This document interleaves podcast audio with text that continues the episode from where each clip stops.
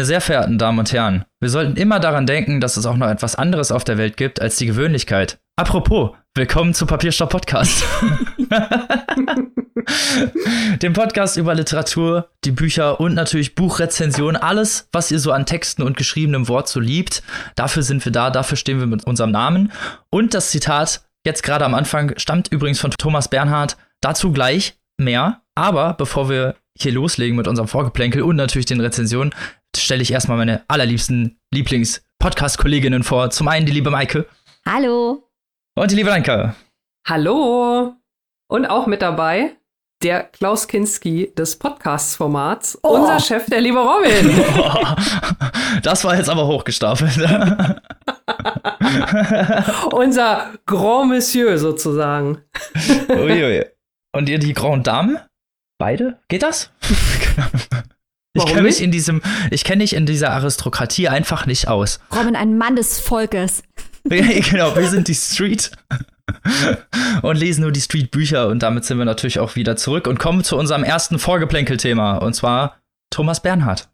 Ja, der gute Thomas Bernhard wurde am 9. Februar 1931 geboren. Das heißt, er wäre jetzt in dieser Woche 90 Jahre alt geworden. Und der Herr Bernhard, der war natürlich, und deswegen kam auch Annika eben auf diese Anmod, auf diese Begrüßung, der Klaus Kinski der österreichischen Literatur, der hat da die Bude richtig aufgemischt mit seinen bösen Bemerkungen, mit seinem dunklen Humor.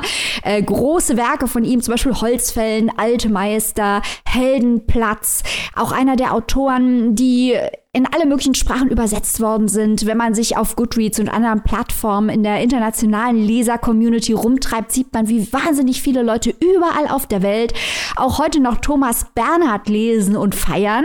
Und das sollte uns natürlich alle froh machen, denn er trägt zum guten Ruf der deutschsprachigen Literatur bei. Thomas Bernhard, what a guy. What a guy. Äh, und er ist auch tatsächlich modisch ganz vorne mit dabei. Und zwar haben wir ähm, gerade was die sogenannten Lederhosen von ihm angeht, nämlich eine total spannende Verbindung aufgedeckt. Na gut, ganz so, ganz so viel Detektivarbeit war nicht vonnöten. Aber wir haben eine Verbindung zu einem Buch, das wir vor wenigen Wochen erst hier vorgestellt haben. Und zwar hat der liebe Robin das vorgestellt. Robin, erzähl doch mal, was es mit dieser Hose auf sich hat oder wo die Verbindung zu welchem Buch ist.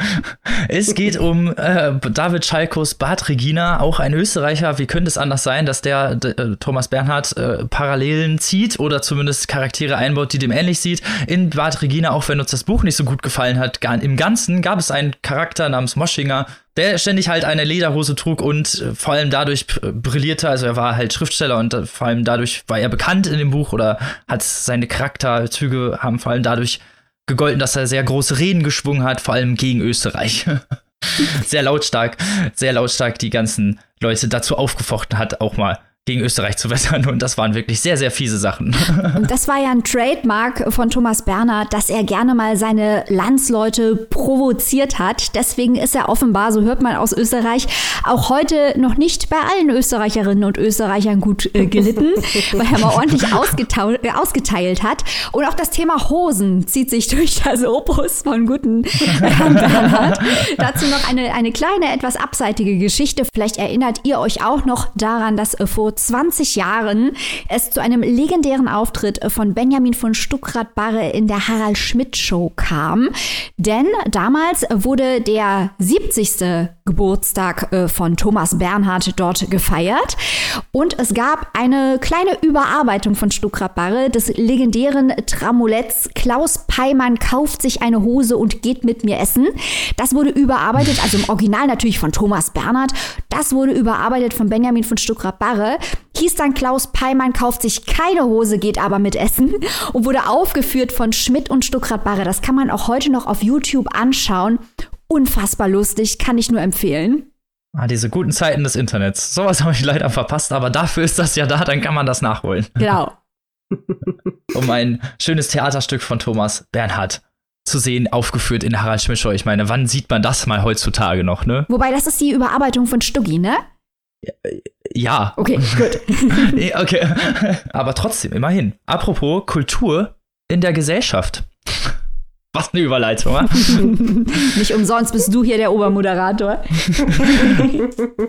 es gab einen Zeit, äh, Artikel in der Zeit über, ja, vor allem natürlich in der letzten Zeit, falls euch das aufgefallen ist, das öffentlich-rechtliche, vor allem also der NDR zuerst und jetzt auch der WDR, haben ganz rigoros Buchrezensionen aus ihrem Programm gestrichen.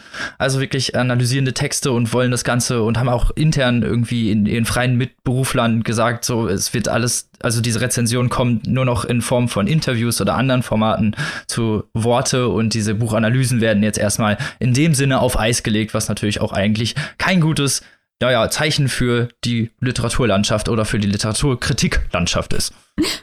Ja, also dieser Artikel ist in der Zeit, wie du gerade schon sagtest, ähm, erschienen geschrieben von Alexander Kammer, denn wir nennen gerne unsere Quellen. Grüße an die, die betroffen sind. Und ähm, ja, die Frage ist halt wirklich, welche Auswirkungen hat es auf die Literatur? Landschaft. Denn ähm, ich meine, wir müssen mal ganz klar sagen, das, was da gemacht wird bei den öffentlich-rechtlichen, ist für uns nur gut. Das macht uns nämlich relevanter, weil wir nämlich wöchentlich ja. verlässlich äh, das Neueste vom Neuen äh, mit einem Fokus auf deutschsprachige Debüts hier besprechen. Äh, woanders kriegt man da immer schwerer den Fuß in die Tür. Die Frage ist natürlich, äh, wem nutzt es, wem schadet es? Äh, und die andere Sache ist halt auch, wenn man mal das anschaut, was in den öffentlich-rechtlichen, teilweise in den Literaturredaktionen läuft. Und ich möchte hier ganz eindeutig betonen, ich habe auch Kontakte in Literaturredaktionen von den öffentlich-rechtlichen, die sehr gut sind. Da sitzen sehr wohl Leute, die pleatsch sind, Leute, die Interesse haben an aufregender, junger Literatur, Leute, die sich einsetzen für Avantgarde, die sich, die glauben auch an ihr Publikum, dass das Publikum Niveau haben möchte. Aber wenn man so in die Breite schaut, äh, ist halt wirklich auch die Frage, teilweise Weise, warum sich gerade auch die Ebenen oben drüber nicht trauen, vielleicht auch mal die Ansprache in den Literaturrezensionen und die komplette Aufstellung ihres Programms zu verjüngen und damit vielleicht auch relevanter zu machen, warum man da immer auf oder häufig auf alteingesessene Strukturen setzt und das junge, relevante nicht auch mal nach vorne lässt. Wir machen ja auch hier diesen Podcast, weil wir den Podcast machen wollen, den wir hören wollen, weil es das woanders einfach nicht gibt.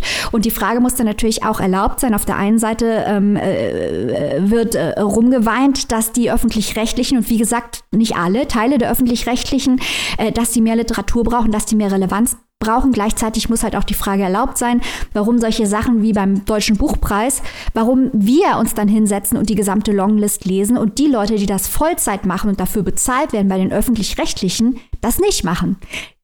Die Frage muss man sich auch stellen. Zumal die Kapazitäten ja auch theoretisch da wären und also ich finde es eine ne seltsame Reaktion darauf, äh, sein, sein Literaturprogramm, wenn man sieht, also es ist ja wenn man sieht, dass es Konkurrenz gibt, es runterzufahren, anstatt einfach versuchen zu verbessern oder vielleicht sich auch anzupassen an den modernen Kanon. Es gibt ganz viele Podcasts und es gibt ja auch neben uns auch noch viele andere Formate. Wir erwähnen die natürlich jetzt hier nicht per Namen, aber es gibt ja auch noch viele andere Formate, die sich mit Literatur auseinandersetzen und die auch äh, das persönlich und nah machen und auf einer anderen Version als diese ganz normale oder beziehungsweise die alteingesessene Feuilleton und Literaturkritik, die wir sie halt sonst so kennen. Und man sieht ja auch in den letzten Jahren, dass halt auch wieder die Leser mehr werden, also die Leser und Leserinnen, diese das ganze, der ganze Bereich profitiert ja eigentlich auch davon, von diesen ganzen neuen Formaten. Und dann ist es eigentlich schade, dass das, also dass das so ein Gegenpol gesetzt wird. Ähm, und also klar, profitieren wir natürlich theoretisch davon, aber natürlich ja nicht die Autoren und Autorinnen und auch nicht unbedingt die Leser und Leserinnen, würde ich jetzt mal behaupten. Also ein Aspekt, den ich auch noch sehr kritisch sehe bei der ganzen Sache, ist, ähm, die Frage, die uns ja auch sehr, sehr wichtig ist, und zwar die Frage der Unabhängigkeit. Also ähm, das, da haben wir auch schon mal drüber geredet, das ist uns halt auch sehr, sehr wichtig, dass wir Bücher so besprechen, wie wir sie empfinden, ohne von, von irgendjemandem, sei es jetzt äh, einem Händler, einer Händlerin, einem Verlag oder wie auch immer, irgendwelche Vorgaben zu haben, sondern es gibt halt auch Bücher, die uns nicht gefallen, kommt halt vor, besprechen wir dann auch so, erklären aber auch immer natürlich genau warum. Und das ist natürlich eine Freiheit, die uns sehr wichtig ist. Und ich würde jetzt einfach mal davon ausgehen, dass die ähm, auch anderen Literaturkritikformaten wichtig sein sollte. Und äh, wenn man jetzt sagt, man, man bildet Literaturkritik oder Infos über Literatur nur noch über Interviews mit Autorinnen ab, das ist natürlich auch wichtig. Natürlich sollen die Autoren, Autorinnen auch zu Wort kommen. Wir machen ja selbst auch Interviews. Man hat viele Fragen.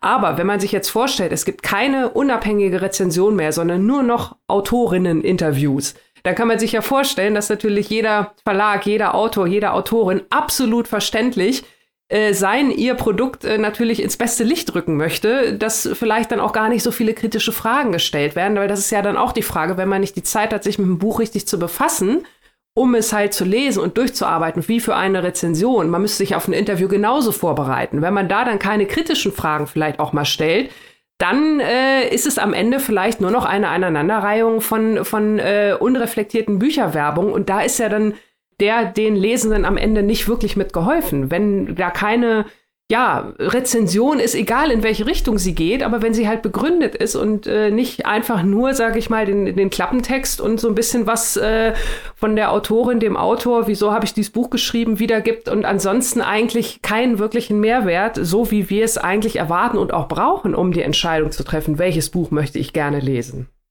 Das stimmt. Und die Leute, die das könnten, die sitzen ja in den Redaktionen. Ist ja nicht so, dass das Potenzial an Mitarbeiterinnen und Mitarbeitern nicht da wäre oder auch mhm. an freien guten Mitarbeitern nicht da wäre, das zu machen. Aber man muss es halt wollen. Ähm, die Tendenz die ich sehe, ist, dass man sieht, man kriegt nicht mehr so die Reichweite mit dem, was man klassisch im Literaturbereich bislang gemacht hat.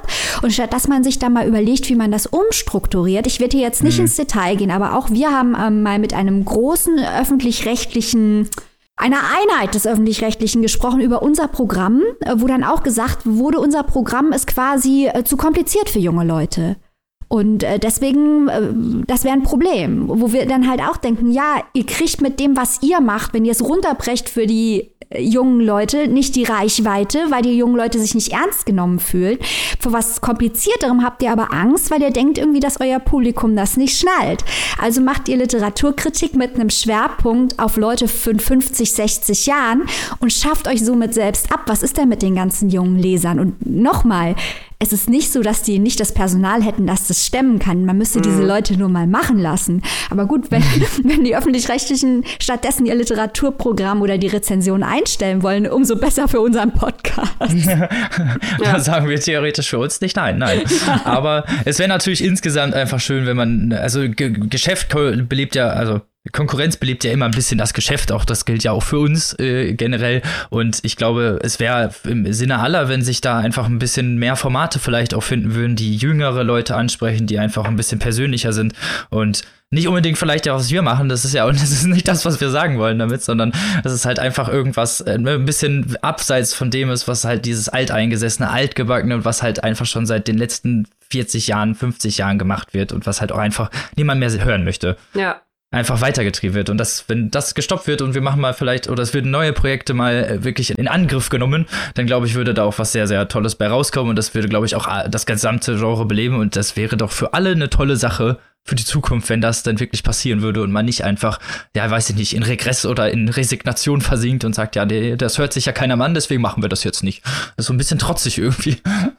Ja, ich glaube, ich glaube auch die, die Etablierten müssen sich wirklich, das hat ja, haben wir ja auch schon mehrfach durchklingen lassen, ähm, Mike hat es ja von gerade nochmal gesagt, die müssen sich einfach von diesem Bild verabschieden, dass ähm, Bücher mit einem gewissen Anspruch nur was für äh, distinguierte, meistens ältere Herren im Lehnsessel und mit äh, Monokel und Pfeife in der Hand sind, die das dann hinterher äh, vielleicht zu viert in einem Quartett besprechen oder wie auch immer, sondern ähm, natürlich auch jüngere Leute ähm, Bücher lesen, die jetzt von mehr handeln als, äh, um bei Robins Lieblingsphänotyp zu bleiben, glitzernden Vampiren. Vielleicht habt ihr den Running Gag entdeckt, juhu. ähm, also, dass auch junge Leute gerne Bücher mit Anspruch lesen und darüber aber anders sprechen wiederum als eben diese alten Herren im Sessel. Ich meine, man kann sich sicherlich irgendwo in der Mitte finden, aber es gibt junge Leute, die Bock auf mehr haben und ähm, es gibt junge bis mittelalte Leute, die Bock haben, mit diesen jungen Leuten darüber zu sprechen. Und das sind wir. Und äh, ja, also warum auch nicht? Und bei uns Zeiten ändern sich. Genau. Und es gibt bei uns Times ja are a changing, um mal hier einen großen Literaten zu zitieren.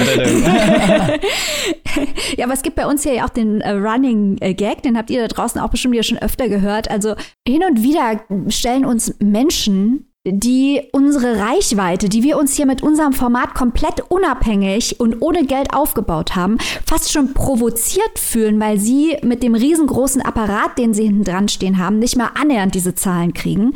Ähm, äh, die stellen uns dann einfach mal die Frage, weil sie gar nicht mehr weiter wissen, ja, habt ihr überhaupt Germanistik studiert? Und es tut mir leid, das ist ein absoluter Offenbarungseid. Wenn das alles ist, was Programmmachern dazu einfällt, dass ähm, drei Pappnasen aus ihrer Küche heraus eine größere Reichweite kriegen als sie mit jeder Menge ähm, Gebührengeldern. Und ich habe nichts gegen die öffentlich-rechtlichen. Ich stehe denen sehr nah und habe denen viel zu verdanken. Aber das ist einfach nicht ausreichend als Argument, das herabzuwürdigen. Und äh, manche von uns haben übrigens Germanistik studiert, nur um da mal drauf hinzuweisen. Aber das ist, ähm, ja, das ist irgendwie, da muss irgendwie ein bisschen mehr gehen. Das Potenzial ist da, weil, wie Robin sagt, es geht nicht darum, dass alle das machen, was wir machen, aber es geht darum, dass die Landschaft insgesamt breiter wird und das Angebot breiter und bunter und spannender wird. Eben. Vielfalt ist das Stichwort. Genau. so, und mit diesem schönen Schlusssatz beenden wir auch dieses Thema und würden uns natürlich freuen, wenn ihr uns eure Gedanken dazu mal äh, vielleicht unter unseren Instagram-Posts schreibt oder was ihr dazu generell so denkt. Wir sind immer natürlich gespannt auch auf eure Meinung, weil Vielfalt und so. Damit kommen wir zum ersten Werk dieser Folge, zur ersten Rezension. Uh, und das darf ich vorstellen. Yay. Ich habe einen ganz aktuellen Knaller dabei auf den bestimmt schon sehr, sehr viele Leute warten, denn es steht TC Ball drauf und Leute, ich kann euch schon verraten, es ist TC Ball drin. Ha! so fängt schon an. Das neue Buch von TC Ball heißt Sprich mit mir. Also das erste oder das einzige Buch, was ich bisher von Boy gelesen habe, war äh, Das Licht, wo es um Timothy Leary ging, ein ja, wer die nicht kennt, ein, so ein LSD-Guru der 60er Jahre, um es jetzt mal ganz kurz zu sagen. Boyle hat ein Fable für humanistische Experimente, nicht einfach mal, oder äh, Experimente in so Kammerspielen mit ja, neuen wissenschaftlichen oder zu der damaligen Zeit, wo seine Geschichten spielen, neuen wissenschaftlichen Erkenntnissen und spielt mit den äh, Herausforderungen, die diese bieten. Auch in diesem Roman Sprich mit mir geht es um eine dieser humanistischen Experimente. Es geht nämlich um einen Schimpansen namens Sam. Das Ganze spielt in den 60er Jahren und beleuchtet den Weg von ja, Sam und Guy Shermanhorn, der Professor der an der U äh, University of California arbeitet, beziehungsweise halt da sein Stipendium hat und äh, Sprachpädagogik lehrt. Und äh, sein neues Projekt ist halt Sam, der äh, Schimpanse. Er soll ihm Gebärdensprache beibringen und ihn generell auch aufziehen wie einen Menschen. Die Geschichte fängt an und unsere Hauptprotagonistin, die wir dort kennenlernen, ist Amy, äh, die ja, eigentlich Frühpädagogik studiert, also Grundschüler und Kindergartenkinder unterrichten möchte und, und von ihrer Person sehr introvertiert ist. Zufällig sieht sie in einem Fernsehbericht diesen Guy Schermerhorn, der mit dem Schimpansen auftritt und etwas über den erzählt. Sie naja, sagen wir mal so, ist es bei ihr wirklich Interesse und fast Liebe auf den ersten Blick. Und als sie dann an ihrer Uni, der zufällig auch an ihrer Uni studiert, einen Aushang sieht, dass er studentische Hilfskräfte sucht, ist sie natürlich sofort Feuer und Flamme und bewirbt sich für diesen Job. Der Job sieht dann so aus, dass sie in einem kleinen abgelegenen Haus Tätigkeiten verrichten muss, dem Professor helfen muss und auch natürlich Sam, den Schimpansen, kennenlernt. Äh, Sam ist etwa drei Jahre alt zu der Zeit, kann auch schon eine relativ große Riege von Gebärden und als Amy dort ankommt mit einer anderen studentischen Hilfskraft zusammen, geht dort alles drunter und drüber. Der Doktorand von Schirmhorn, Josh, ist mit seiner Freundin da, die Sam eigentlich behüten und ja, bepuzzeln sollten, nenne ich es einfach mal. Und die halt nun mal ein Schimpanse ist, hat Sam einen seiner Wutanfälle bekommen und Elise, die Freundin von Josh, ins Gesicht gebissen. Damit fängt das Ganze schon an. Also man sieht, dass es auf jeden Fall doch schon Probleme in diesem Experiment gibt. Um es äh, mal ein bisschen kurzer zu machen, Amy verliebt sich sofort eigentlich in Sam und Sam auch zurück in Amy. Guy Schermerhorn war eigentlich mit äh, seiner Frau Melanie, hat dieses Projekt zusammen angefangen und sie haben auch Sam als fast als Kind, könnte man sagen, großgezogen. Es ist nämlich auch Teil des Projekts, dass Sam sich als Mensch fühlt und auch als Mensch groß wird. Also er glaubt nie, er weiß gar nicht eigentlich, dass er ein Tier ist oder ein Schimpanse. Und das ist auch Teil dieses Experiments. Die Frau von Guy äh, hat sich kurz bevor Amy dort angekommen ist, ja, verzogen könnte man sagen, hat auch die Scheidung eingereicht zu Guy, weil sie mit diesem ganzen Projekt überhaupt nicht mehr klarkam. Es war viel zu viel, diese ganze Bürde äh, war, war ihr zu groß und sie ist eigentlich abgehauen und damit auch äh, die Ziehmutter von Sam und äh, seine Bezugsperson, die er jetzt dann wieder in Amy findet. Die ganzen wachsen aneinander zusammen, aber man merkt auch relativ schnell, dass Guy auch nur wieder ein Spielball eigentlich ist. Der hat nicht wirklich das ganze Projekt leitet, sondern die, der Schimpanse ist, äh, Sam ist ausgeliehen von ja, seinem eigenen Doktorvater namens Moncrief, ein ziemlich dubioser Typ ein, mit einer Augenklappe. Also man, so der, der Vorzeigebösewicht könnte man sagen, der auch äh, ständig damit droht, dieses Projekt irgendwie auf Eis zu legen und äh, unbedingt Fortschritte sehen möchte.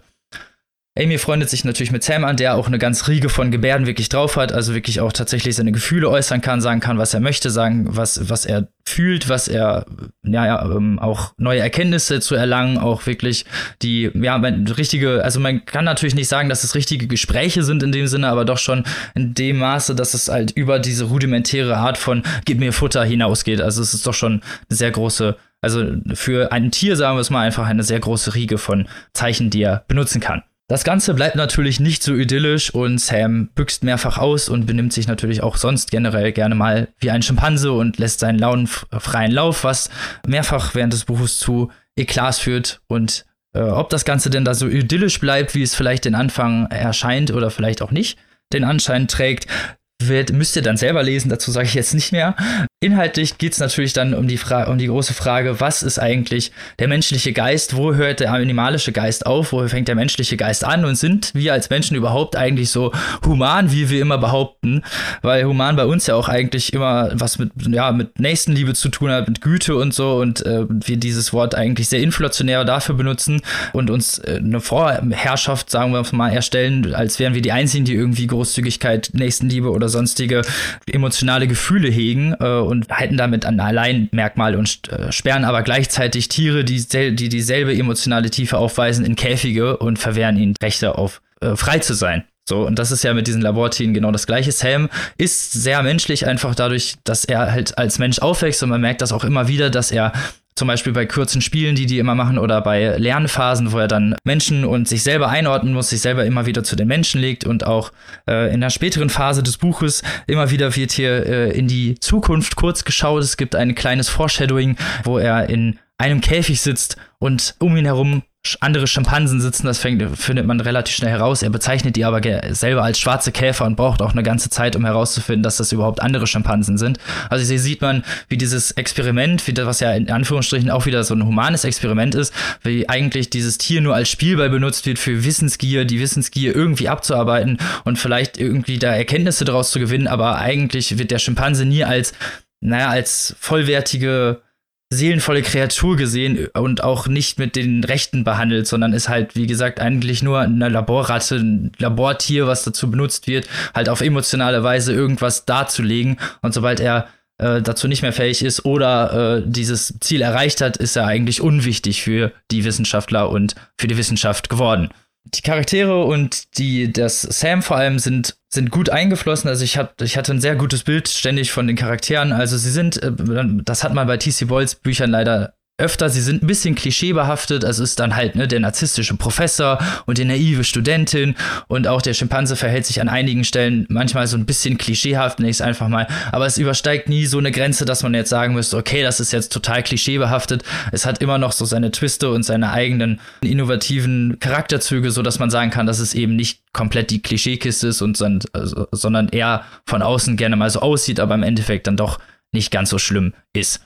Ich fand vor allem den Schimpansen super niedlich, also so gerade wie er es schafft, halt die Sicht von Sam, wir haben auch immer mal wieder Passagen aus der Sicht von Sam geschrieben, äh, einfließen lässt, dass die Gebärden, die werden dann immer in Großbuchstaben geschrieben, damit man weiß, welche Wörter er tatsächlich auch kennt. Und auch die, naja, die Philosophie dieses äh, in Anführungsstrichen eher simplen Geistes, dem wir bestimmte Dankmuster gar nicht zurechnen würden, wie schlau und eigentlich wie kognitiv fähig der auch dazu ist und wie ja, wie anmaßend es eigentlich ist, von Menschen, ja, diese Tiere einzusperren und uns äh, als übermenschlich oder als Überkreatur darüber zu erheben. Das gilt, gilt natürlich auch nicht so unbedingt nur für die Primaten, sondern auch für viele andere Tiere, die in der Wissenschaft in irgendeiner Weise missbraucht werden. Es ist natürlich bei den Primaten jetzt ganz klar, dass es halt den Menschen ähnlicher sind, aber trotzdem macht es, nie, macht es andere Tiere natürlich jetzt irgendwie nicht schlechter oder so oder halt besser, dass man sie in irgendwelcher, in irgendwelcher Art für Wissensgier missbraucht. Das wollte ich an dieser Stelle nur nochmal sagen. dass es ja also dieser, dieser Affe oder der Schimpanse Sam hier in diesem Szenario nur Symbol eigentlich ist für so eine ganz Riege von diesen Labortieren und auch für die ganze ja, unmenschliche Behandlung von Labortieren in Gefangenschaft in diesen Experimenten. Es spielt zwar in den 60er Jahren, aber auch diese Experimente finden heutzutage noch statt. Es werden immer noch teilweise solche Videos aufgedeckt oder auch immer mal Videos, äh, immer mal wieder kommen Dinge in Umlauf, die halt einfach auch nicht dem Standard entsprechen und teilweise auch äh, wissenschaftlich sogar nicht abgesprochen sind. Wo man, also man fragt sich teilweise selber, in, wie, in welchen Maßen das überhaupt noch in Ordnung ist und ich glaube, dass man da darauf eine sehr gute Sicht bekommt und ähm, solche Laborexperimente wahrscheinlich auch äh, mit einem eher kritischen Blick vielleicht danach beäugen wird. Die ganzen Daten und Erfahrungen und auch diese ganze Sicht, auch aus der, aus der Sicht des, des Wissenschaftlers und der Studentin und auch Sam selber fand ich sehr, sehr gut ineinander geflossen, diese ganze Geschichte, obwohl sie halt jetzt nicht unbedingt lang ist. Sie hat so 350 Seiten, also man ist relativ schnell durch. Es liest sich aber sehr leicht, es liest sich, es hat ein gutes Pacing und es hat einen interessanten Twist am Ende. Also ich finde, man kann hier eigentlich nichts falsch machen.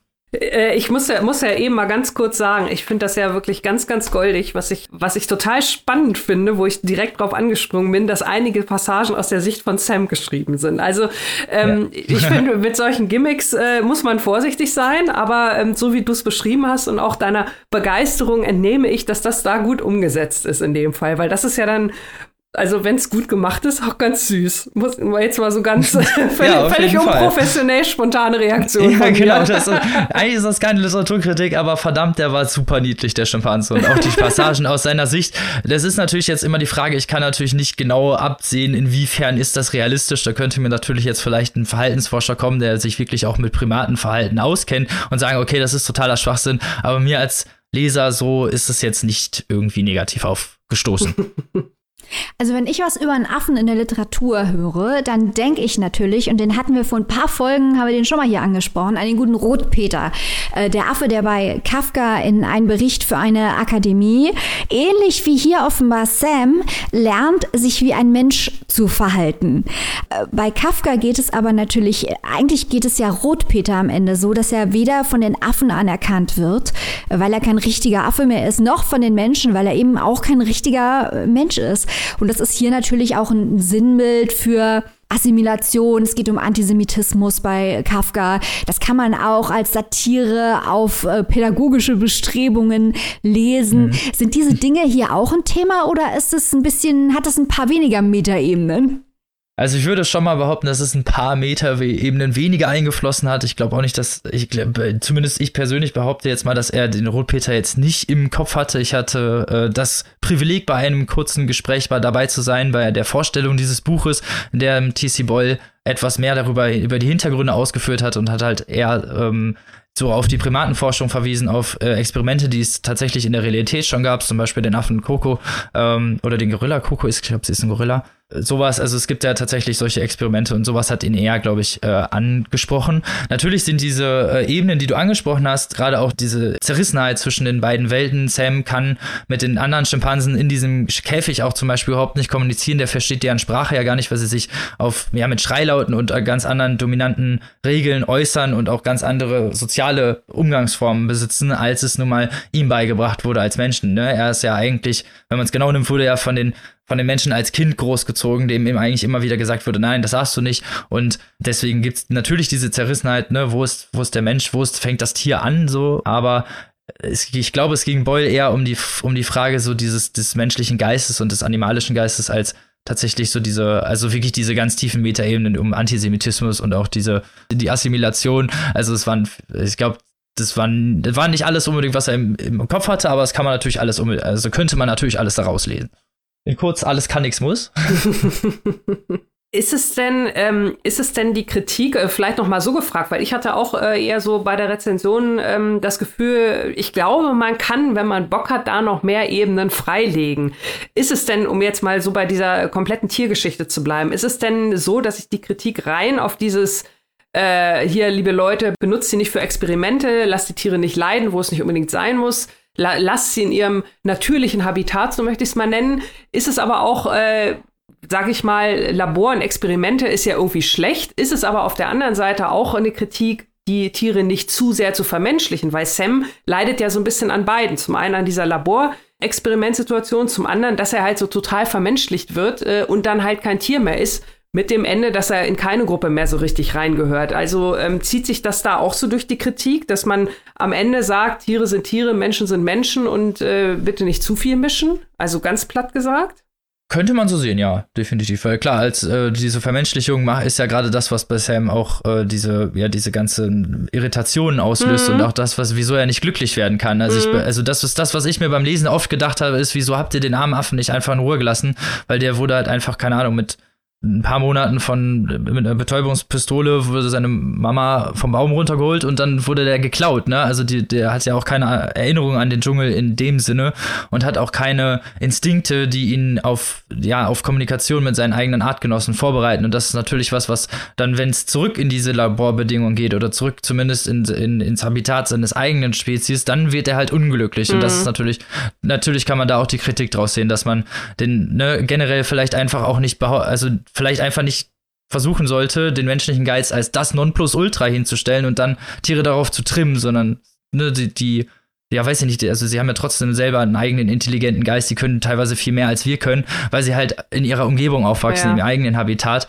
und dementsprechend natürlich auch angepasst sind. Also spricht der Natur, egal in welche Richtung, nicht zu sehr ins Handwerk fuschen. Die gute alte Moral von der Geschichte. Genau. Ja, Robin, wenn jetzt jemand dieses Buch dringend kaufen muss, ja.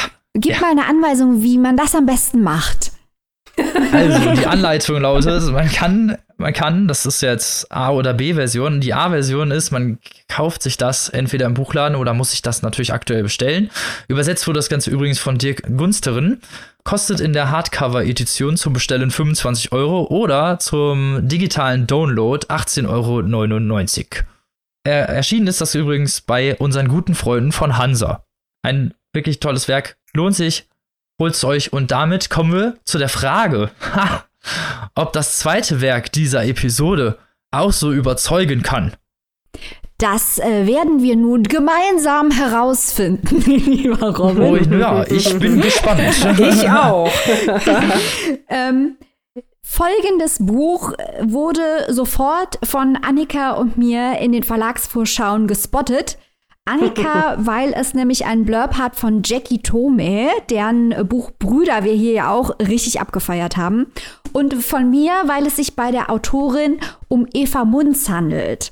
Und ich als äh, Christian Kracht Ultra-Fan habe natürlich sofort gewusst, Eva Munz die hat doch mit Kracht äh, gearbeitet an äh, die totale Erinnerung Kim Jong-ils Nordkorea und hatte außerdem eine Geschichte in der Anthologie, die Kracht herausgegeben hat, Mesopotamia.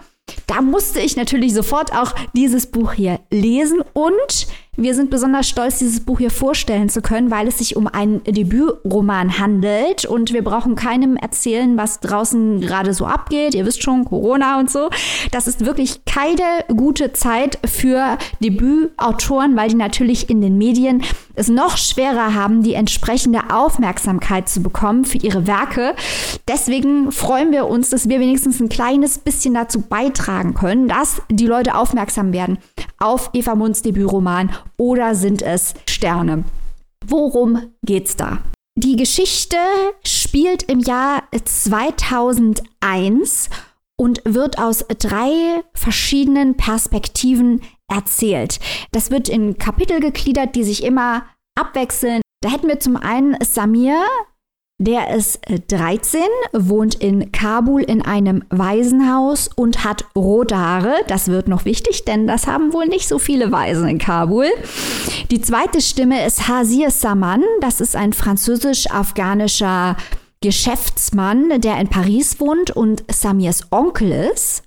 Und dann haben wir eine dritte Stimme, Lieutenant Ryder, ein Marine, der einer Spezialeinheit des amerikanischen Militärs beitritt zur Bekämpfung des internationalen Terrorismus. So, wie ich eben sagte, das ganze Spiel 2001. Ihr könnt euch also schon vorstellen, in welcher Art und Weise sich wohl die Wege dieses Lieutenant Ryder und der anderen Figuren kreuzen werden.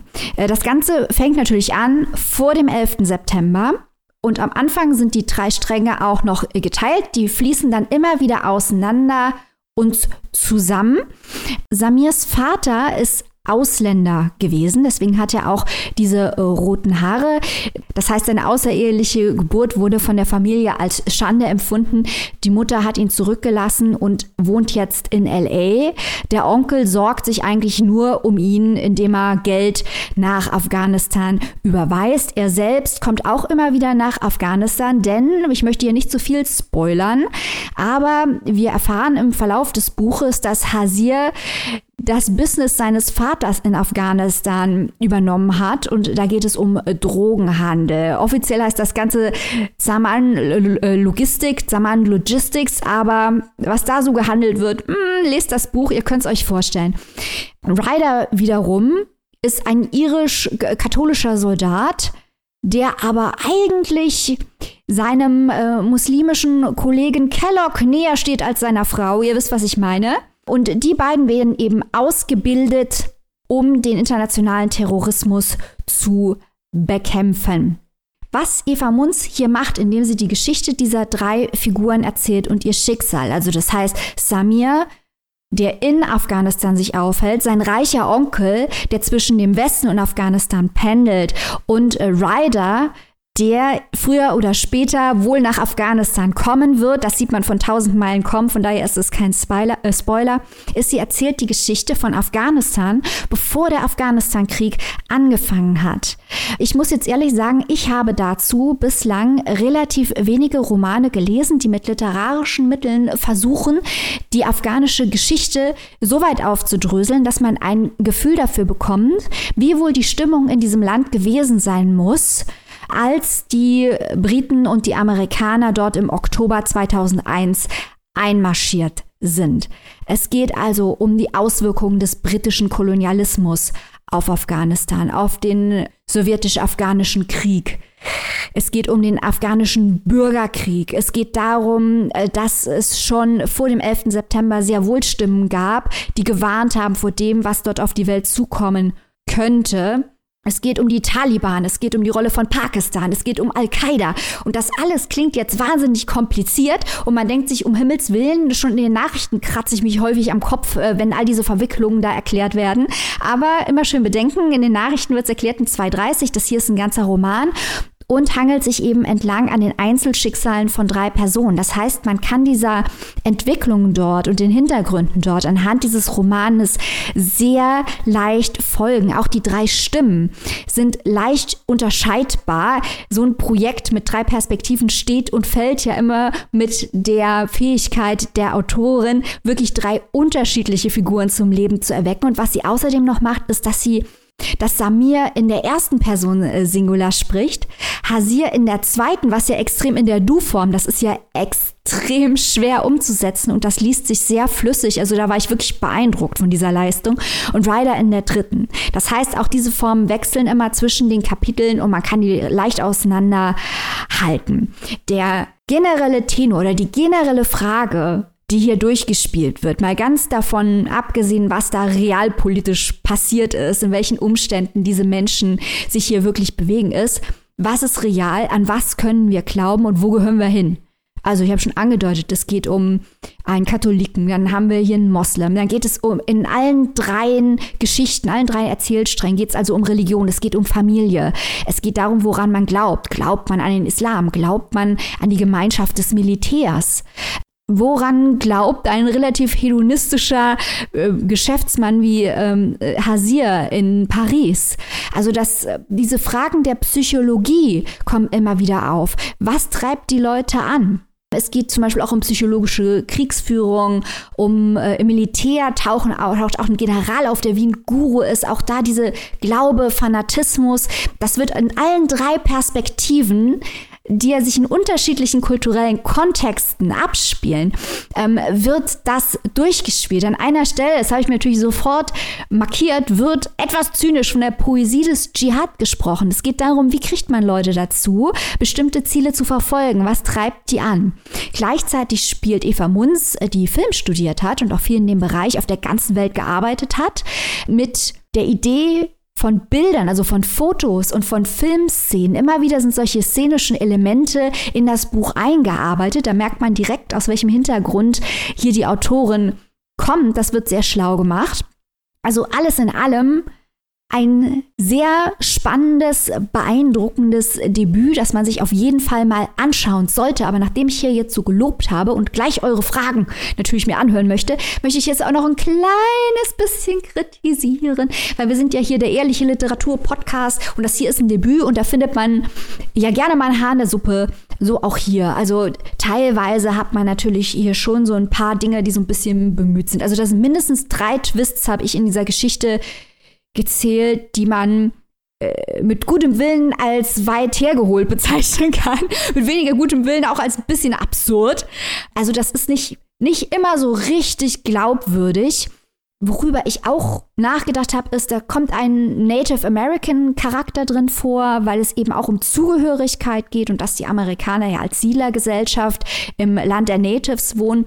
Aber dieses äh, Native-Mädchen ist dann quasi nur, also die kommt selber eigentlich gar nicht zu Wort, die ist nur ein Plot-Device und das fand ich dann, widerspricht ja eigentlich der Botschaft, die die Autorin senden will, dann dieses Native-Mädchen als Plot-Device durchs Bild laufen zu lassen.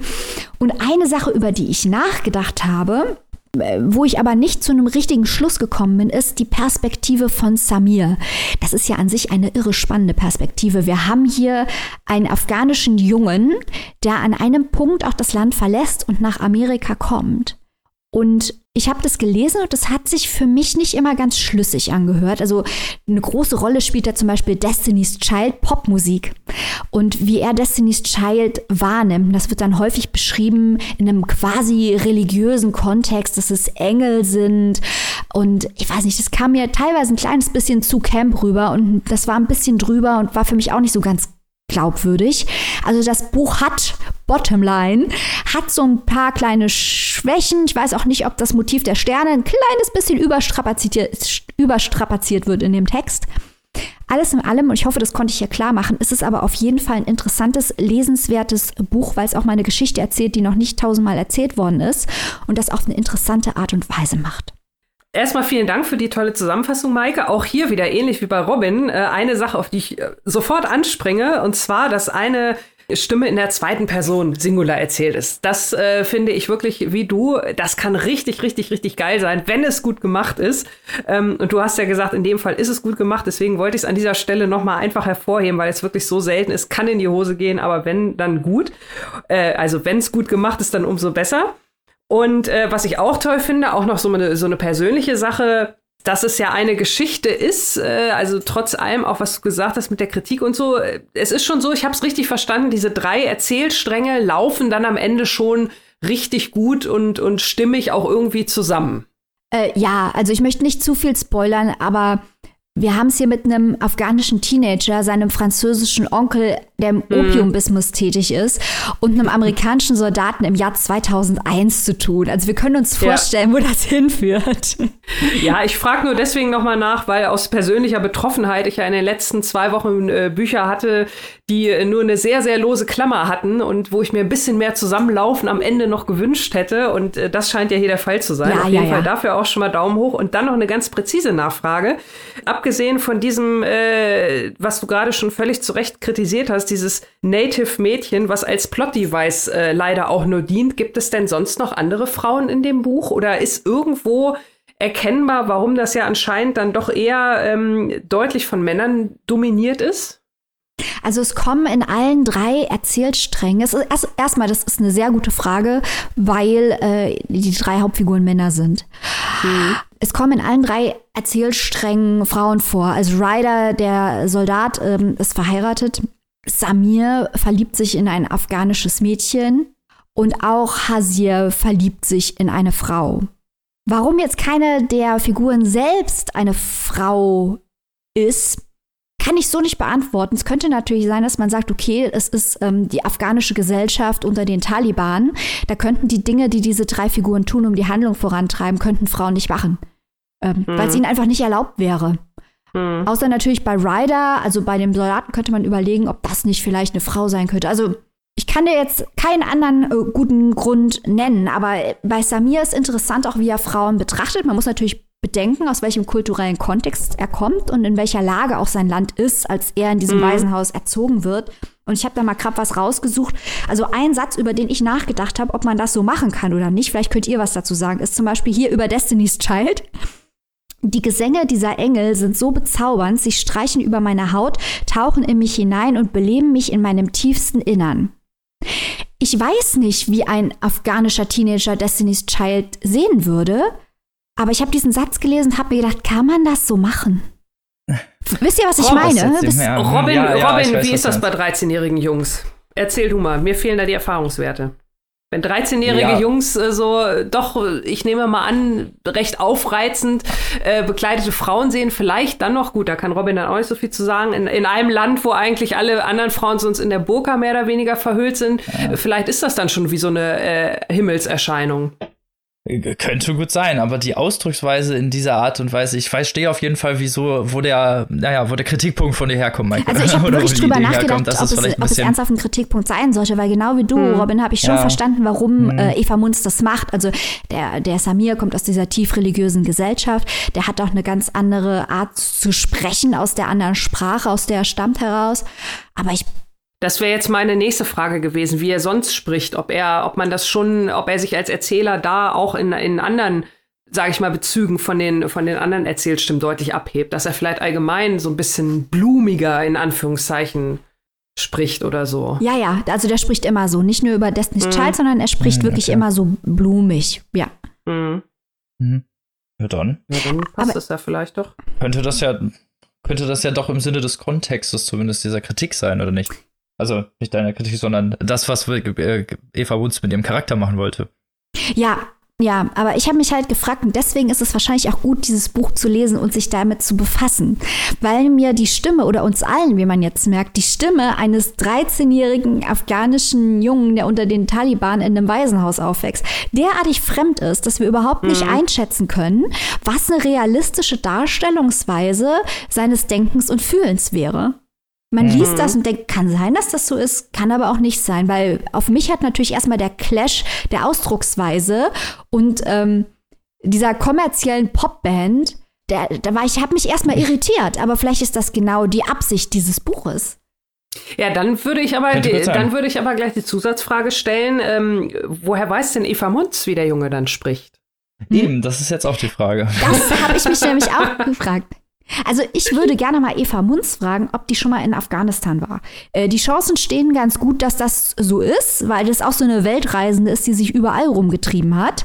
Von daher habe ich ein größeres Vertrauen in ihr Gefühl, ähm, was 13-jährige afghanische Jungen oder generell Menschen in Afghanistan angeht, als in Mainz. Aber genau das habe ich mich halt auch gefragt. Wie kommt sie darauf, ihn so sprechen zu lassen? Weil ich bin mir sicher, sie hat dafür ein paar verdammt gute Gründe. Vielleicht müssen wir mal mhm. durchklingeln bei Eva Munz. und die Recherchearbeit mal nachfragen oder die sonstigen Gründe. Genau. Äh, was, was ich jetzt noch äh, als Frage hätte oder was mich äh, direkt, ich hatte ja natürlich auch einen Punkt, der mich direkt angefixt hat, so wie dich, Annika. ich habe bisher noch keine richtige kulturelle Adaption äh, über den Afghanistan-Krieg irgendwie gesehen, außer, und jetzt muss ich mich mal hier wirklich als Banause outen, irgendwelche Videospiele. Call of Duty und sowas, die nehmen solche Kriege gerne als Setting und da ist man halt tatsächlich nur auf dieser USA Hooray Hooray Seite und schießt halt böse Terroristen ab, was halt einfach auch nicht im Sinne natürlich des Kontextes ist. Frage, die ich jetzt habe, gerade ne, Eva Mons Debütautorin und wir haben jetzt hier eine sehr, sehr große Bandbreite von Geschichte, ja auch äh, von Krieg und auch von Perspektiven, äh, Afghanistan, USA, also ja auch verschiedene äh, Weltanschauungen. Gerade als Debütautorin mit den ganzen Glaubensfragen auch zusammengemischt, äh, gibt, ergibt sich denn ein so ein Weltgefüge oder dass, dass man so eine Hauch von diesem Geldgefüge mitbekommt oder ist das eher eine Darstellung von Perspektive, die hier fabriziert werden soll? Ich finde, das ist die große Stärke dieses Romans, dass du halt sowohl inhaltlich was lernst, also was ist da de facto passiert in dem Land, ähm, als auch ein Gefühl dafür kriegst, wie sich das wohl angefühlt hat für die, mit den, für die Leute, die dort waren oder die dorthin geschickt wurden. Und auch über den Effekt von vorhandenen oder nicht vorhandenen Informationen und der Gerüchteküche und halt genau das, was du gerade äh, sagtest über die Propaganda. Wer steht eigentlich wo und wer ist eigentlich gut und wer ist eigentlich böse? Und dass man äh, auch für Afghanistan ein Gefühl dafür kriegt, wie viele Leute da eigentlich vorher einmarschiert sind und was das für dieses Land äh, bedeutet hat. Und wie viele geopolitische Interessen auf afghanischem Boden eigentlich schon ja zu Kriegen geführt haben das fand ich sehr interessant, dass das eben sehr effektiv ineinander führt und man auch nachvollziehen kann, äh, wo halt die Verwirrung herkommt, wer eigentlich, also auf wessen Seite man eigentlich am besten stehen sollte, weil äh, Taliban schlecht, Al-Qaida schlecht, ja. ähm, Besatzer schlecht. Äh, das ist natürlich eine extrem komplexe äh, Gemengelage, die ich gerade sehr simpel zusammengefasst habe, aber die ähm, Eva Munz hier wirklich auseinanderdröselt, sodass es sehr, sehr leicht verständlich wird, zumindest mal vom Grundprinzip her, worum es in diesem Krieg ging und was es bedeutet hat für die Menschen vor Ort. Wenn man denn die Sterne sehen möchte, wo, kann man, ui, ui, ui, wo kann man das denn tun, liebe Maike? Die Sterne sind die Sommersprossen des Himmels. Auch das kannst du im Buch lernen. Und äh, zwar oh. kannst du das Buch, das äh, 304 Seiten hat, bei unseren Freunden vom Kunstmann Verlag erstehen. Äh, Im Hardcover kostet es 24 Euro und als keimfreies E-Book 1899 Support Your Local. Sehr, sehr nice. Kommen wir zum letzten. Oh, ich weiß, ihr seid genauso deprimiert wie ich, aber irgendwann müssen auch die besten Sachen vorbei sein. Aber last but not least geht's jetzt noch mal richtig ab und zwar zu deinem Buch, lieber Annika. ja, ich äh, drehe heute noch mal am ganz großen weltpolitischen Rad äh, hier zum Abschluss, damit ja auch keiner vorzeitig einschläft, hopp, hopp, hopp, Hefte raus, Klassenarbeit. Nein, ganz so schlimm. ganz so schlimm wird's nicht, ähm, um Gottes Willen. Aber äh, es ist schon. Ich dachte, die Zeiten wären vorbei. Du. Nächste Woche wird abgefragt. genau. Nein, also ich mach's äh, kurz und schmerzlos, keine längere Einleitung. Ich habe heute dabei. Also, das Licht, das erlosch von Ivan Krastev und Stephen Holmes. Zwei Herren, die sozusagen auf beiden Seiten des äh, ehemals eisernen Vorhangs aufgewachsen sind. Also der eine im Osten in Bulgarien, der andere im Westen in den USA. Und diese beiden äh, wirklich äh, tollen Politwissenschaftler haben sich zusammengetan und hier ein Buch vorgelegt, das faszinierende Thesen dafür erklärt, warum ja nach dem Ende des Kalten Krieges äh, jetzt so 20, 30 Jahre später What went wrong? Was ist nur alles schiefgelaufen? Was war das alles damals 1989, 1990, 1991 toll? Wir erinnern uns, die Berliner Mauer fiel, der eiserne Vorhang fiel, auf einmal waren ganz viele äh, Länder im Osten frei, der Kommunismus ist zusammengebrochen, die großen Staaten, Moskau hat äh, die Macht über viele seiner äh, Staaten, die mit zur Sowjetunion gehörten, verloren, viele sind selbstständig geworden, einige sind in die EU eingetreten und so weiter und so fort. Und was haben wir jetzt im Jahr 2021, wenn wir da mal hingucken? Wir haben unfassbar viele Despoten und äh, komische Männer, die die Länder regieren, äh, ob das jetzt Ungarn ist oder Polen oder auch Russland, die sind uns alle so ein bisschen suspekt, die kuscheln oder kuschelten alle oder lassen sich irgendwie in eine Riege mit Donald Trump stellen. Ja, was ist da passiert? Was ist schiefgelaufen? Wir hatten alle so viele Hoffnungen und äh, jetzt irgendwie, ja, kratzt man sich so ein bisschen am Kopf. Und die beiden Herren, wie gesagt, die haben das Ganze mal untersucht die haben mal geschaut, was ist da passiert äh, 1989, wo sind wir falsch abgebogen, wo sind die anderen Länder falsch abgebogen, wie ist der Status quo und äh, ja, wieso, weshalb, warum. Und das große Stichwort, unter dem diese Abrechnung, das ist der Untertitel des Buchs, steht, ist das Prinzip der Nachahmung. Und zwar ähm, erläutern die beiden Autoren hier anhand von drei Beispielen, wie Nachahmung und was wird nachgeahmt oder was soll nachgeahmt werden, halt das Erfolgsmodell schlechthin, die liberale Demokratie, wie diese Nachahmung einmal ja gescheitert ist in einigen Ländern, wie sie einmal vor allem in der heutigen Zeit als als Vergeltungsschlag benutzt wird und wie sie im dritten Fall auch vor allem in der heutigen Zeit fast schon enteignet wird und äh, davon abgekehrt wird. Und das von einem Land, von dem man es vielleicht am wenigsten erwartet. Fangen wir mal mit dem ersten an, mit, mit dem Geist der Nachahmung überhaupt. Also es ist so, als der, als der ähm, ja, eiserne Vorhang fiel, jetzt hier speziell in Ungarn und Polen, man hat es ja schon ein bisschen vorher, oder was heißt ein bisschen vorher gesehen, also die DDR wird immer so ein bisschen ausgeklammert in den ganzen Beispielen. Aus dem einfachen Grund, man muss sich das so vorstellen, oder ist ja eigentlich recht äh, nachvollziehbar, als sich die DDR aufgelöst hat oder auch schon in den letzten, äh, in ihren letzten Zuckungen lag. Ich sag mal, die Menschen, die damals dann auch ähm, aus der DDR geflüchtet sind, auch wenn das natürlich mit einem hohen persönlichen Risiko verbunden war, die wussten ja, dass sie in ein Land kommen, wo man ihre Sprache spricht, wo vielleicht noch äh, Verwandte wohnen von vor der Trennung, wo man sie vor allem aufnimmt als, als willkommene Flüchtlinge, die es geschafft haben, aus dem bösen Schwesternstaat, äh, böse in Anführungszeichen natürlich nur, heraus und jetzt hier in Freiheit in Westdeutschland leben können. Also das ist natürlich was ganz anderes. Auch damals, als dann die DDR sozusagen in der BRD aufging, war das ja was ganz anderes als äh, Ungarn und Polen, die halt nicht irgendwie noch so einen äh, demokratischen Nachbarstaat hatten, der das Ganze schon seit 40 plus Jahren äh, mehr oder weniger erfolgreich alles äh, durchgeführt hat und die jetzt so ein bisschen an die Hand genommen hat. Also ich meine, dass es Probleme oder dass das alles nicht so glatt lief, wie man sich das 1990 vorgestellt hat, mit dem wir sind jetzt ein Volk und so. Das ist ja völlig klar. Das ist jetzt hier aber nicht das Thema. Nur, ich sag mal, wenn man die ehemalige BRD und die ehemalige DDR zusammentut und sagt, wir sind jetzt ein Volk, wir sind jetzt ein Land, ist das natürlich was ganz anderes, als wenn man meinetwegen Großbritannien oder Irland und äh, Ungarn zusammentut und sagt, wir sind jetzt hier Europa, wir sind auch alle ein Volk, ein Land. Also da funktioniert das natürlich nicht ganz so gut, weil Ungarn und Polen hatten halt in dem Sinne keine BRD, die sie an die Hand genommen hat. So wollte ich das mal ein bisschen sagen. Stattdessen äh, wurde den Ungarn und den Polen Polinnen, Ungarinnen äh, dann gesagt, so, ihr seid jetzt frei, juhu, juhu, ihr seid jetzt frei von dem Joch äh, des Kommunismus, ihr seid frei von dem imperialen Griff aus Moskau. Und jetzt äh, macht mal so wie wir, weil wir sind hier die Guten, wir machen die liberale Demokratie und ähm, wenn ihr das auch so macht wie wir, dann werdet ihr total cool. Das Problem bei der Sache war natürlich halt so ein bisschen, äh, dass die Menschen da äh, das halt, wie gesagt, nicht einfach so alles umsetzen konnten.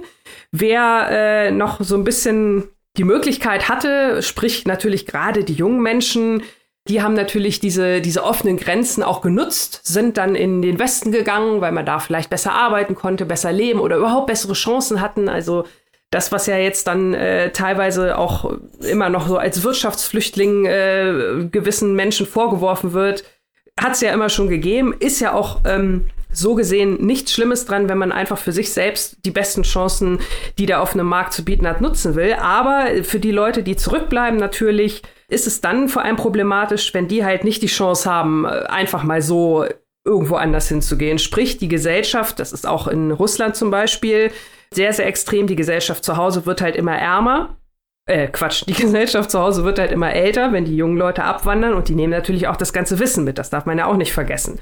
Das heißt, äh, das ist natürlich dann auch schon mal allein aus demografischen Gründen eine mögliche Erklärung, warum es liberalen, liberale Parteien in diesen Ländern halt immer schwieriger haben, weil die jungen Menschen, die halt offener sind für moderne Sachen, für moderne Ideen, die nicht so diesen konservativen nationalen Ideen nachhängen, die nutzen das, wie gesagt, auch, die gehen halt auch woanders hin und ähm, sind dann halt auch nicht mehr zu Hause, um vielleicht vor Ort ja da auch so ein paar moderne Ideen voranzutreiben und natürlich auch die Parteien zu wählen und zu unterstützen, die diese äh, Werte vertreten.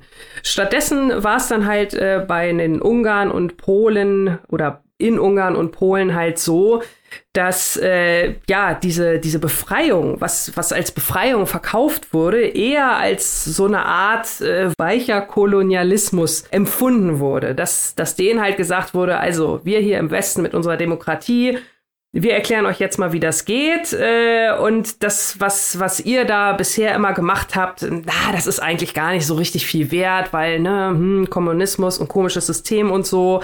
Und äh, ja, das heißt, dass man natürlich dann auch, dass man das Gefühl der Unzugänglichkeit hat, äh, der ja, und auch des Identitätsverlustes. Und das heißt, wenn dann irgendwann natürlich solche Politiker auf den Plan treten, die ähm, zum einen diese, diese Identität, die da verloren gegangen ist, wieder ganz nach oben pushen. Ne? Die sagen, hier, wir sind aber die Ungarn und interessiert überhaupt nicht, was die Leute in Großbritannien oder irgendwo machen, sondern wir wollen jetzt unsere nationale Seele und so weiter und so fort. Das trifft dann bei dieser äh, Bevölkerung natürlich genau den richtigen Ton. Und hinzu kommt ja noch, dass diese Menschen äh, jetzt auch auf den Westen zeigen und den als Vorbild also komplett diskreditieren. So nach dem Motto, hier die tollen westlichen Länder, die jahrelang uns immer erzählt haben, sie wären die Besten, die kriegen ja nicht mal äh, hin, ähm, in ihrem eigenen, in ihren eigenen Grenzen, in Anführungszeichen, Verordnung für zu sorgen. Die werden ja überrannt von äh, Flüchtlingen, äh, von Menschen mit anderen Religionen und so weiter und so fort. Also das heißt, der Westen wird mittlerweile auch als schwach gesehen. Er kann sich nicht gegen, in Anführungszeichen, Invasoren zur Wehr setzen. Das sind ja auch diese Worte, mit denen da also ganz explizit gearbeitet wird. Und äh, wenn der West natürlich dann so schwach ist, dann ist er natürlich auch kein Vorbild mehr, dann muss dem auch natürlich nicht mehr nachgeahmt werden. Und so wird dieser Graben immer tiefer, immer tiefer, immer tiefer. Das mal so als, als ein großes Beispiel, ähm, wo das mit der Nachahmung also irgendwie so überhaupt nicht funktioniert hat.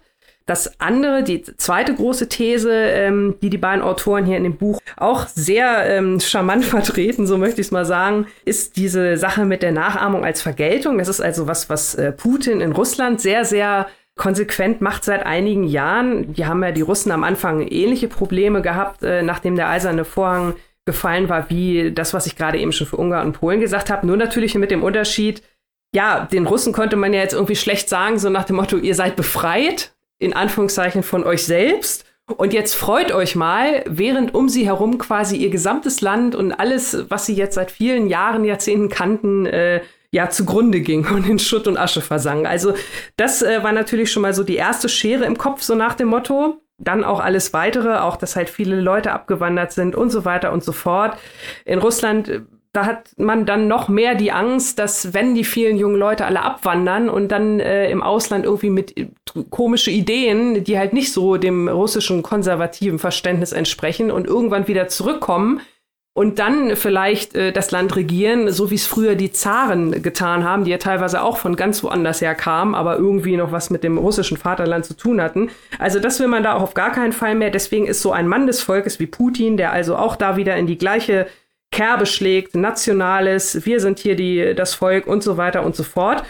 Und Nachahmung als Vergeltung, äh, dass er also seit einigen Jahren den Westen den Spiegel vorhält, dass er den Westen nachahmt, aber in Anführungszeichen die schlechten Seiten des Westens. Ne? Also so nach dem Motto, wieso sollen wir nicht äh, hier und da und dort einmarschieren? Ihr macht das doch genauso. Ihr seid da auch im Kosovo einmarschiert oder was war mit dem, mit dem Irakkrieg und überhaupt und sowieso. Also er sucht sich schon so Beispiele raus, äh, wo der Westen, die USA oder, oder die EU oder NATO oder wie auch immer, vielleicht nicht so gut und, und lauter war, wie sie es immer gerne sagen. Natürlich, jeder hat irgendwo so ein bisschen Dreck am Stecken, keine Frage. Nur äh, Putin nimmt das dann genau, dreht es um und sagt, ja, wir machen das jetzt halt genauso. Ne? Wenn die amerikanische Regierung so eine Liste hat, dass äh, prominente Russen auf einer schwarzen Liste stehen, nicht einreisen dürfen, dann macht der Kreml eben halt auch eine Liste, wo bestimmte Amerikaner nicht mehr einreisen dürfen. Also so geht das dann hin und her, Ping-Pong. Und Putin zeigt dem Westen, ihr seid auch nicht wirklich doll, äh, kommt mal von eurem hohen Ross runter. Das ist also seine Strategie. Und die dritte Strategie, die auch sehr ausführlich behandelt wird, ist Nachahmung als Enteignung. Das ist äh, dann wiederum der absolut äh, krasse Schritt in die andere Richtung. Und das ist das, was äh, Donald Trump macht oder gemacht hat. Da ist es jetzt natürlich interessant äh, zu beobachten in den in den kommenden Jahren, ob sich da was ändert und wenn ja, wie. Aber äh, Trump hat ja also äh, komplett sozusagen ähm, die Vorbildrolle von Amerika aufgegeben. Also dieser dieser amerikanische Exzeptionalismus, äh, ne, Amerika, die Stadt auf dem Hügel, Vorbild für viele und so weiter und so fort. Da ist ja Trump komplett weg von. Ne? Also Trump will gar kein Vorbild sein oder er hat immer das Amerika propagiert, das gar kein Vorbild sein will. Weil, und das ist jetzt wirklich äh, ganz spitz formuliert, ähm, Amerika will auch genauso scheiße sein wie all die anderen Länder, die mal Mist machen. ja, also äh, das äh, heißt, das gibt ihm ja dann auch eine gewisse ja, eine gewisse äh, Breite in, in Sachen, die er machen kann. Ne? So nach dem Motto, wir, wir wollten ja überhaupt nie die Weltpolizei sein, wir wollten überhaupt nicht das leuchtende Vorbild sein. Äh, jeder macht mal Mist, wir auch, äh, und sucht euch gefälligst ein anderes Vorbild, so nach dem Motto, wir machen jetzt erstmal das, was wir wollen. Das ist ja halt äh, das, was America First halt ausmacht. So, jetzt äh, glaube ich, reicht's erstmal mit dem Theoretischen. Ich hoffe, ich habe euch nicht komplett verwirrt. Es sind, wie gesagt, diese drei Theorien, die wirklich super, super spannend sind, die viele, viele, schon im Vorwort hatte ich so meine ersten ein, zwei Aha-Momente, weil da sind unheimlich viele Thesen dabei, wo man denkt, ja, äh, total logisch, ne? Wieso habe ich denn da noch nie selber drüber nachgedacht? Also es ist jetzt nichts irgendwie, was so völlig, völlig quer ist, sondern je mehr man liest, umso deutlicher und umso besser und umso stringenter wird auch das Bild. Also das fand ich auf jeden Fall sehr, sehr, sehr spannend. So gesehen ist es für jeden, der sich für Zeitgeschichte und vor allem für jüngere Zeitgeschichte, das ist ja jetzt hier eine Geschichte, eine Zeit, von der wir reden, die wir alle mehr oder weniger ähm, aktiv miterlebt haben, zumindest natürlich, äh, auch wenn ihr noch ein bisschen jünger seid, die letzten zehn Jahre, was da so los ist, man fragt sich ja schon, ne, was ist da so passiert. Das, das ist wirklich sehr, sehr interessant und gut und spannend zusammengefasst, auch gut belegt, tolles Zwe ähm, Quellenverzeichnis, wo auch viele Autorinnen und Autoren auftauchen, die hier, wenn nicht äh, schon mal mit einem eigenen Buch, dann auch auf jeden Fall schon mal Thema hier im Podcast waren. Also auch das ist immer sehr, sehr spannend. Ein kleines, kleines Aber oder was heißt ein Aber? Vielleicht eine Anmerkung zu dem Buch. Also es ist auf jeden Fall, ihr wisst ja, ich lese gerne und viel Sachbücher und auch viel politische Bücher. Dieses hier ist auf jeden Fall eins, was, äh, sage ich mal, erhöhte Konzentration fordert. Also das erfordern ja sowieso die meisten Bücher, ähm, zumindest die, die wir hier vorstellen. Aber hier ist es wirklich schon, ja, dass man schon sehr dranbleiben muss, weil ich will jetzt nicht sagen, es ist sehr trocken, das ist es nicht. Also es ist jetzt keine Reihe Aneinanderreihung von Zahlen oder so. Es ist schon auch äh, so geschrieben, dass man es gut durchlesen kann, aber es ist halt schon, äh, hat wirklich schon einen gewissen Anspruch. Und ich muss auch leider sagen, ähm, diese drei Thesen, so spannend sie auch sind und so gut und, und vielfältig auch die Beispiele sind, ich hatte jeweils bei jedem Teil so ein bisschen das Gefühl, ja, dass es sehr, sehr am Ende ein bisschen redundant war. Also man hätte vielleicht so ein, zwei Beispiel- oder Erklärungsschleifen weglassen können. Ich möchte jetzt nicht sagen, eigentlich reicht fast schon das Vorwort, weil das würde dem Buch überhaupt nicht gerecht werden. Aber ich sag mal, die Grundidee, die sind tatsächlich relativ schnell erklärt und äh, natürlich alles mit zwei, drei Beispielen. Ihr habt es ja gerade schon bei meiner Rezension gemerkt, als ich mit Russland anfing, dass ich auf einiges, äh, ja, das war ja in Ungarn, Polen auch schon so und so weiter und so fort. Also es, es waren doch wirklich einige Sachen, die sich äh, sehr wiederholt haben. Aber das ist ja bei so einem Thema, mein Gott, wenn es halt so viele Beispiele gibt, vielleicht muss es dann auch sein. Das vielleicht nur so als, als kleines Aber an der Sache. Ähm, also seid, wenn ihr es lest, was ich auf jeden Fall empfehlen kann, seid gut konzentriert dabei und ähm, wundert euch nicht, wenn ihr das Gefühl habt, okay, das habe ich, habe ich das jetzt vielleicht schon gelesen oder nicht. Einfach weiterlesen, es kommen noch mehr Beispiele und es ist auf jeden Fall wirklich ein Buch, das mal ein, ein komplett neues Licht auf diese Zeit wirft und das habe ich so in dem in diesem Zusammenhang noch nicht gelesen und äh, fand das auch total spannend. Und weil das so ein spannendes und hochpolitisch und äh, interessantes Buch ist, bin ich natürlich nicht die Einzige, die es gelesen hat, sondern auch Maike. Maike, hast du hilfreiche Ergänzungen? Dann nur her damit. Also ich weiß nicht, wie hilfreich die sind, aber ich habe Ergänzungen. äh, nee, also immerhin besser als wie nix. Ähm, ich, äh, mir geht ja auch hier immer das Herz auf, wenn wir politische Sachbücher lesen. Die machen wahnsinnig viel Spaß. Und hey, Buchclubs da draußen, ihr sucht immer Romane mit tollen Themen, die man besprechen kann und aufs eigene Leben anwenden kann. Lest doch mal ein paar politische Sachbücher. Die haben verdammt viel mit einem selbst zu tun. Und das ist auch die Stärke hier von äh, Krastev und Holmes. Denn wie Annika gerade schon sehr korrekt berichtet hat, geht es um das Imitationsprinzip äh, zwischen Staaten, die man eigentlich äh, gerne intuitiv als stark kontrastierend wahrnimmt. Aber man äh, kriegt hier als Leser wirklich den Spiegel, einem wird hier als Leser wirklich äh, der Spiegel vorgehalten, weil in der Tendenz ähm, zeigt man nach Polen und sagt, was ist denn da los? Und nach China und nach Russland und sagt, oh je. Aber Krastev und Holmes zeigen halt sehr stark, was das alles eigentlich mit uns zu tun hat und wie sich ein Stück weit natürlich nicht in allen Belangen und äh, bis zur letzten Konsequenz, aber wie sich ein Stück weit auch die Entwicklungen gegenseitig bedingen, was unsere Entscheidungen, also uns in dem Fall Deutschland oder auch die EU, was sie mit den Entscheidungen anderswo auf der Welt zu tun haben und dass wir unter Umständen uns da auch nicht immer so mit Ruhm bekleckern. Und besonders fasziniert war ich auch von dem Kapitel, das Annika ebenfalls angesprochen hat, über Donald Trump. Denn wer schon mal in den USA war oder sich damit beschäftigt hat, weiß, dass die Angst vor Kommunismus und Red Scare und all das in den USA sehr, sehr viel stärker ist als in Deutschland, obwohl quasi unser halbes Land äh, zur äh, Sowjetunion gehört hat. Trotzdem drehen die in Amerika viel mehr durch. Und wenn man dann durchdekliniert bekommt von Krastev und Holmes, wie Donald Trump Putin und seine politischen Handlungsweisen imitiert und spiegelt, dann ist das nicht ohne eine gewisse Ironie. Vor allem, weil die Argumente so gut sind, dass man denen eigentlich nichts entgegenzusetzen hat. Und so ich denke, ja, das ist genau, was da passiert. Das wird eins zu eins äh, gespiegelt und auch ein Stück weit moduliert. Das ist äh, sehr, sehr faszinierend. Ähm, und was ich auch spannend fand, da bin ich aber gleich durch, äh, ist ähm, die Gefühlswelten, über die hier auch gesprochen wird, weil häufig sagt man ja, das ist hier im Bereich äh, Soft Politics, äh, wenn es um, um Gefühlswelten und so, aber das äh, geht. Aber eigentlich ist es machtpolitisch natürlich extrem relevant, welches Klima in Ländern erzeugt wird, aktiv oder auch entsteht durch Handlungen des Auslandes.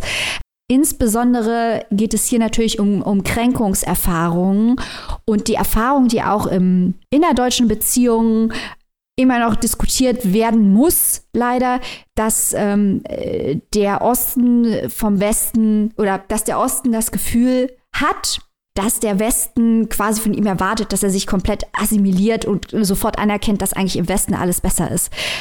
Das ist natürlich jetzt sehr grob ausgedrückt, aber ihr wisst, was ich meine mit diesem Argument. Diese Gefühlswelten ähm, kann man auch übertragen auf die Länder, die sich hinter dem eisernen Vorhang äh, befunden haben, was dort zum Teil passiert ist oder auch nicht passiert ist. Da auch große Unterschiede, wenn man auf Estland, Lettland, Litauen zum Beispiel guckt im Vergleich zu Polen. Äh, all das spielen Krastoff und Holmes hier durch. Und ich muss sagen, ich war sehr begeistert und sehr fasziniert. Es gibt in letzter Zeit ja wahnsinnig viele Bücher über Autoritarismus, aber dieses hat mal eine ganz neue Perspektive gezeigt und wie gesagt an die eigene Nase gefasst. Ich habe letztens auch wieder ein Buch über Putin gelesen, amerikanisches Buch äh, Putin's People, How the KGB Took Back Russia and Then Took on the West, wo man nachlesen kann, wie schlimm, wie schlimm, wie schlimm doch Putin ist und mir so ein bisschen gefehlt hat, was eigentlich die USA dazu beigetragen haben, äh, dass es alles so weit kam. Und Krassev und Holmes, sie ziehen wirklich Leuten, die so argumentieren wollen, äh, diesen Zahn und sagen, hey, ihr habt aber auch damit zu tun, ihr habt es auch begünstigt auf die eine oder andere Art und Weise. Das ist nicht nur wichtig, weil wir uns gerne geißeln wollen für unsere Fehler, sondern einfach auch, um uns in Zukunft besser zu machen. Ja, auf jeden Fall. Also das möchte ich auch nochmal betonen, nur für den Fall, dass das nicht klar wurde. Das ist wirklich, äh, Maike, von daher vielen Dank, dass du das nochmal so explizit erwähnt hast. Ähm, das ist ja kein Buch, was, äh, wo die Bösen die sind und die Guten die. Ne? Also da geht's überhaupt nicht drum. Hier wird auch nicht irgendwie mit dem Finger auf wen anders gezeigt oder so, sondern hier werden wirklich, ja, hier wird, sage ich mal, jeder, jeder mit einer Portion Verständnis bedacht. Also das, das finde ich halt wirklich gut, dass man das meinte ich halt auch mit, ich habe schon im Vorwort irgendwie gefühlt fünf Aha-Erlebnisse gehabt. Also, und sei es äh, so äh, wie ein Beispiel im, im ersten Kapitel über Länder wie Ungarn und Polen, dass es darum einfach geht, ähm, dass in diesen Ländern im Vergleich zu, sage ich mal, westlicheren Ländern der Begriff normal in Anführungszeichen was ganz anderes bedeutet. Ne? Also in den Ländern ist es halt einfach gewisser, äh, auf gewisser Ebene oder bis zu einer gewissen Ebene normal, dass einfach Bestechung dazugehört.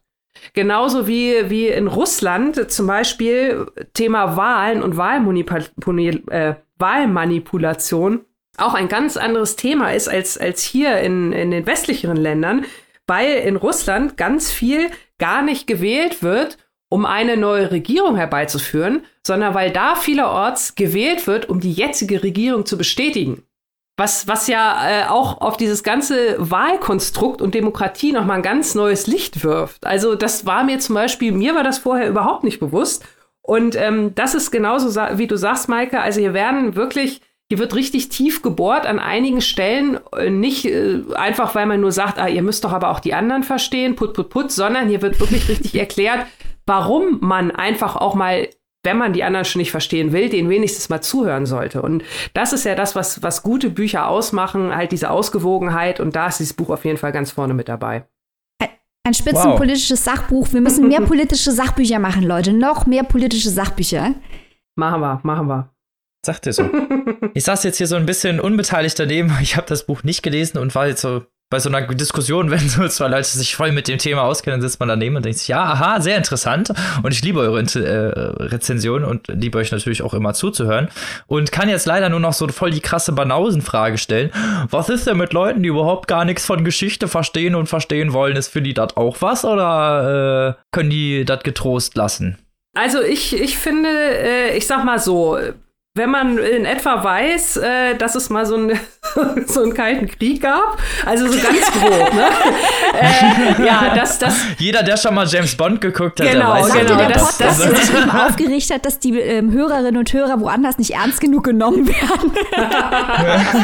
also, wenn, wenn, man so das grobe, äh, das grobe Konstrukt der Welt vor 1989 und nach 1989 kennt, dann wird man von den Autoren meiner Meinung nach ganz gut durchgeführt, weil halt diese drei Großthesen halt immer schon auch an diesen Ländern und da wird das dann schon ziemlich ähm, explizit auf die entsprechenden Beispiele runtergebrochen. Also da wird schon im ersten großen Kapitel genau erzählt, also in Ungarn, Polen war das so und so und dann ist das und das passiert und der Grund hierfür ist dies und das und jenes. Also ich glaube nicht, dass man da ein äh, gutes Vorwissen braucht. Wichtiger finde ich, ist Interesse, weil, wie gesagt, es ist halt nicht sehr erzählend geschrieben ähm, und ähm, man muss also, denke ich, schon ein gewisses Interesse an diesem Thema mitbringen, äh, um bei der Stange zu bleiben, das fände ich hier wichtiger als, als Vorwissen. Also ich würde sagen, Interesse reicht. Ja, dann, wenn ihr Interesse geweckt habt, und das kann ich mir bei dieser tollen Rezension jetzt durchaus vorstellen, Solltet ihr euch loslaufen und dieses Buch euch zulegen, wo kann man das denn tun, liebe Annika? Ja, das kann man tun. Also äh, zunächst mal ist das Buch im Ulstein Verlag erschienen. Äh, das Licht, das erlosch von Ivan Krastev und Stephen Holmes, übersetzt von Karin Schuler. Das Hardcover kostet 26 Euro, das keimfreie E-Book 17,99 und jetzt kommt der absolute Oberknaller. Das Taschenbuch erscheint am 1. März 2021. Das heißt, wenn ihr noch ein paar wenige Tage warten könnt, dann könnt ihr ab dem 1. März auch für 14 Euro das Taschenbuch erstehen. Na, dann hättet ihr doch einen Schnapper gemacht. ja, und damit sind wir schon wieder am Ende dieser Folge angelangt ich weiß, ihr seid alle traurig und wir genauso, dass wir jetzt aufhören müssen, aber nicht verzagen. Nächste Woche kommt ja immer schneller, als man denkt. Außerdem haben wir natürlich, bevor wir euch in die Woche entlassen, einen Ausblick darauf, was wir nächste Woche wieder so präsentabel dabei haben, in drei kurzen Worten, wie ihr es gewohnt seid, wie ihr es liebt. Lieber Annika, fang doch mal an. Ich bin nächste Woche äh, am Start und zwar mit einem Romandebüt. Dann geht es um Identitätssuche hm. und Farbverlauf. Uh, uh mysteriös. Oh, ja. Mysteriös. Bisschen tricky. Und was hast du für uns bereit, liebe Maike? Ich sage Hallyu, Weltbestseller und Uni Bonn. Uni Bonn. Und du, lieber Robin, kannst du denn da mithalten mit diesen erstklassigen Ankündigungen? Ja, das hoffe ich doch allerdings. Ich habe neue Übersetzung, Erinnerung, Familie kryptisch, aber nicht zu wenig. man kann es rausfinden, wenn man Bitte möchte. Raten Sie jetzt. Bitte raten Sie jetzt unter dem äh, Post. Wir nehmen alle Ratespiele in Erfahrung. Falls ihr, falls ihr erratet, was wir vorstellen, gewinnt ihr zwar nichts, aber ihr wisst schon, was wir vorstellen. Also Respekt. gewinnt ihr doch was. Genau. Also ich schalte nächste Woche wieder ein. So. Um mal Mastercard-Werbung zu zitieren als alter Kapitalist, ne? Unbezahlbar. Unter Respekt. so, und nächste Woche hören wir uns natürlich wieder mit viel Literaturkritik und vielleicht Respekt, keine Ahnung. Bis dahin wünschen wir euch eine schöne Woche und bleibt gesund, wie immer. Hoffentlich seid ihr nicht eingeschneit. Sonst ist es eine ruhige Woche und bis dahin auf Wiederhören. Tschüssi. Tschüss. Tschüss. Música